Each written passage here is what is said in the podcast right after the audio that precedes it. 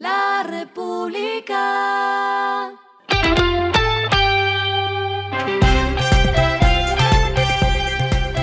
Al final de la jornada, esto es lo que debes saber sobre el comportamiento de los negocios, las finanzas y la economía. Las movidas de hoy fueron.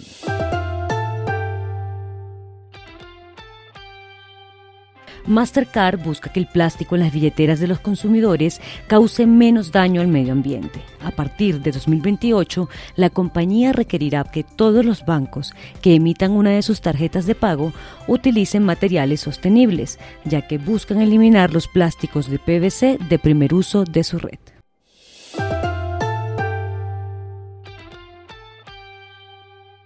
La TAN apeló la decisión tomada por la Aeronáutica Civil sobre la integración entre Viva y Avianca, con el objetivo de que la autoridad aeronáutica atienda los reparos de la aerolínea. Según la compañía, se requiere definir algunos criterios y elementos de tal forma que no se generen ineficiencias en el uso de los slots del aeropuerto El Dorado, que podrían reducir la eficacia de la infraestructura. Wingo y JetSmart también presentaron recurso contra la integración por el mismo tema de la asignación de los slots.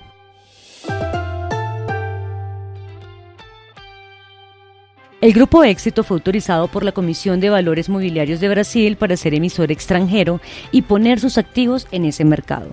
La aprobación fue para la solicitud que realizaron anteriormente con el fin de listar y admitir para negociación los denominados recibos de depósito brasileños nivel 2. También se informó que Éxito está en proceso de registrar sus ADR en Estados Unidos y busca la aprobación para cotizarlos en la Bolsa de Valores de Nueva York.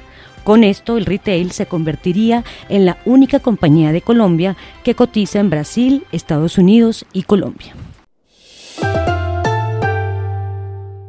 Lo que está pasando con su dinero.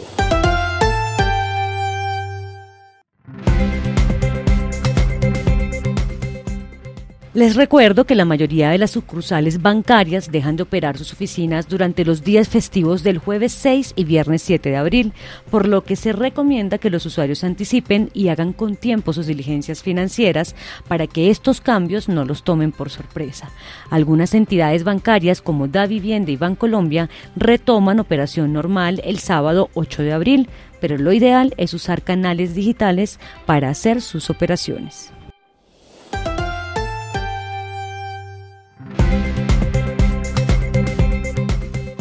Los indicadores que debe tener en cuenta. El dólar cerró en 4.570,91 pesos, bajó 16,40 pesos.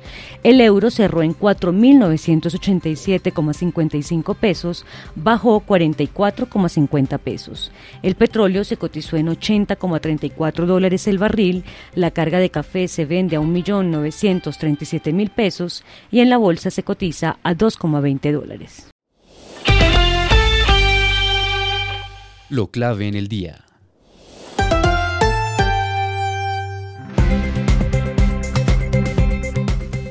Contrario a lo que se esperaba, la inflación en marzo siguió subiendo y alcanzó un nuevo máximo de 13,34% anual, un dato que hizo reaccionar primero el ministro de Hacienda, José Antonio Campo, quien escribió en su cuenta de Twitter, es hora de que los empresarios ayuden a moderar la inflación de productos industriales y de servicios. Y luego el presidente Gustavo Petro, quien horas después aseguró que se llegó a un acuerdo con los empresarios de la ANDI y de la SAC para diseñar e implementar medidas para reducir los precios de los alimentos. Precisamente, los precios de los alimentos subieron 21,81% anual. Este dato, si bien es menor a los precios de hace un año, cuando la variación fue de 24%, sigue siendo una cifra muy alta. La razón de que los alimentos estén caros es principalmente por las frutas frescas que subieron 27%. Frente a este anuncio, el presidente de la SAC, Jorge Bedoya, dijo que las discusiones sobre las medidas deben girar en torno a los costos de producir los alimentos y a variables como la tasa de interés, la tasa de cambio, el estado de las vías y el clima. El presidente de la ANDI, por su parte, Bruce McMaster, precisó que hay temas macro y temas micro que están afectando los precios y la economía. Eso hay que solucionarlos. A esta hora en el mundo. Argentina hoy recibió un dictamen que representa un revés para la economía de la nación suramericana.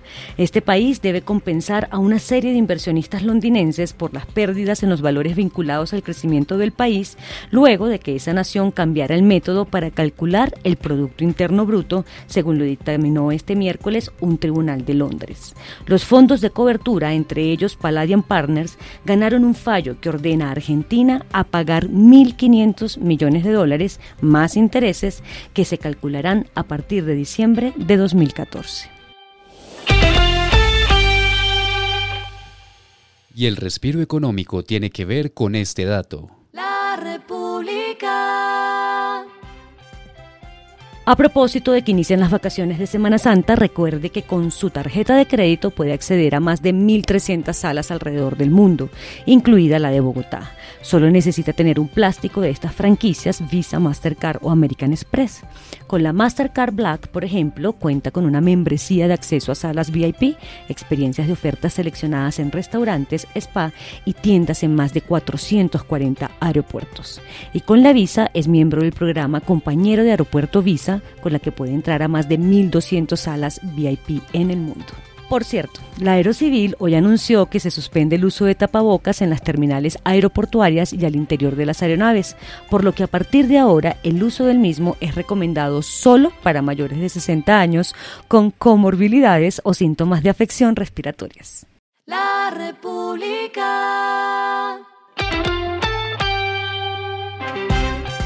Y finalizamos con el editorial de mañana.